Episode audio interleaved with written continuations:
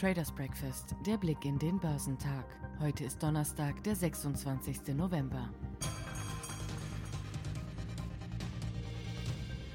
Am gestrigen Donnerstag kämpften die Aktien im asiatisch-pazifischen Raum um eine klare Richtung im Handel. Die Aktien in Festlandchina waren bis zum Nachmittag niedriger. Der Shanghai Composite fiel um 0,13 Prozent, während der Shenzhen Component um 0,897 Prozent fiel. Der Hongkonger Hang Seng Index änderte sich kaum. Die Aktien in Japan waren höher. Der Nikkei stieg um 0,47 Prozent, der Topix Index stieg um 0,34 Prozent. Der südkoreanische Kospi legte um 0,2 Prozent zu. Die Ölpreise waren am Nachmittag der asiatischen Handelsstunden höher, wobei die internationalen Benchmark-Rohöl-Terminkontrakte der Sorte Brent um etwa 0,4 Prozent auf 48,82 Dollar pro Barrel stiegen. US-Rohöl-Terminkontrakte stiegen um 0,31 Prozent auf 45,85 Dollar pro Barrel.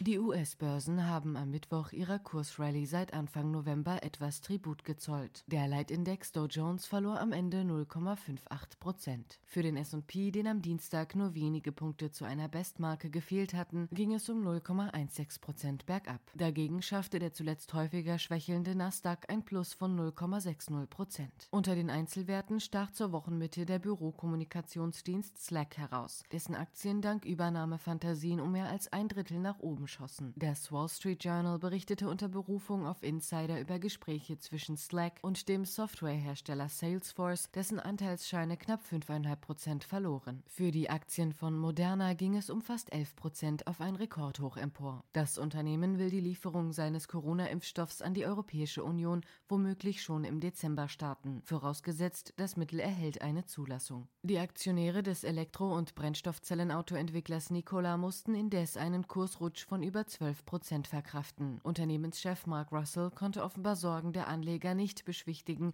dass der Autobauer General Motors beim eigentlich geplanten Einstieg einen Rückzieher machen könnte. Die GM-Aktien sanken um mehr als 2 Prozent. Ansonsten sorgten vor allem Geschäftszahlen für Bewegung. Gap-Papiere stürzten nach dem Quartalsbericht um fast 20 Prozent ab. Dass sich der Computerkonzern Dell dank der Corona-Krise im dritten Quartal besser als erwartet geschlagen hat, half den gut gelaufenen Aktien nicht. Sie verloren 1,4 Prozent und zollten so ihrem Anstieg von mehr als einem Drittel seit Jahresbeginn Tribut. Für die Papiere des Informationstechnikunternehmens Hewlett Packard Enterprise ging es trotz guter Zahlen und des angehobenen Ausblicks nach der Erholung der vergangenen Wochen um rund zweieinhalb Prozent nach unten. Dagegen schafften die Aktien des PC- und Druckerherstellers HP Inc. ein Plus von 2,5 2,3 Prozent.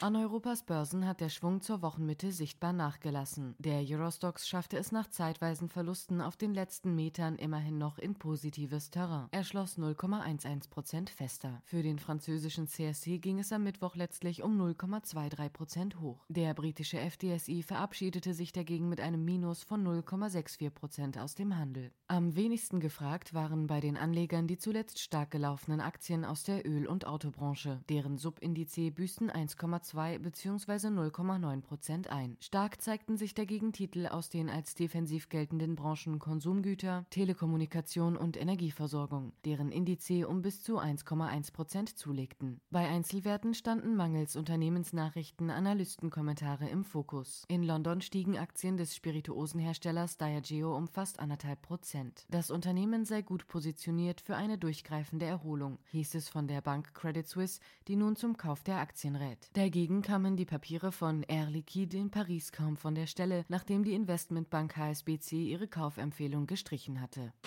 Der deutsche Aktienmarkt hat sich nach den klaren Vortagesgewinnen eine Auszeit gegönnt. Der DAX schloss am Mittwoch 0,02 Prozent tiefer. Papiere der Deutschen Bank und der Commerzbank zollten ihren jüngsten Erholungsrallies Tribut und verloren 1,3 Prozent bzw. 2,9 Prozent. Nach aktuellen Geschäftszahlen von Aroundtown machten die Papiere des Gewerbeimmobilienspezialisten zwischenzeitliche Verluste wett und gingen 1,4 Prozent höher aus dem Handel. Zudem bewegten Analystenkommentare die Kurse. Die Papiere der Deutschen Telekom Telekom etwa stiegen nach einer Kaufempfehlung um 1,7 Prozent. Analyst Jakob Bluestone von der schweizerischen Bank Credit Suisse zeigte sich optimistischer für das Geschäft in den USA. Aber auch bei den übrigen Aktivitäten sieht Bluestone Potenzial für höhere Bewertungen. Nach einer Kaufempfehlung der Deutschen Bank zogen die Papiere von ThyssenKrupp um rund 3 Prozent an. Analyst Bastian Synagowitz rief die Anleger mit Jetzt oder nie bei einem Kursziel von 8 Euro zum Einstieg auf. Der Kurs des Euro stieg. Die EZB setzte den Referenzkurs auf 1,1890 US-Dollar fest. Der Dollar kostete damit 0,8410 Euro.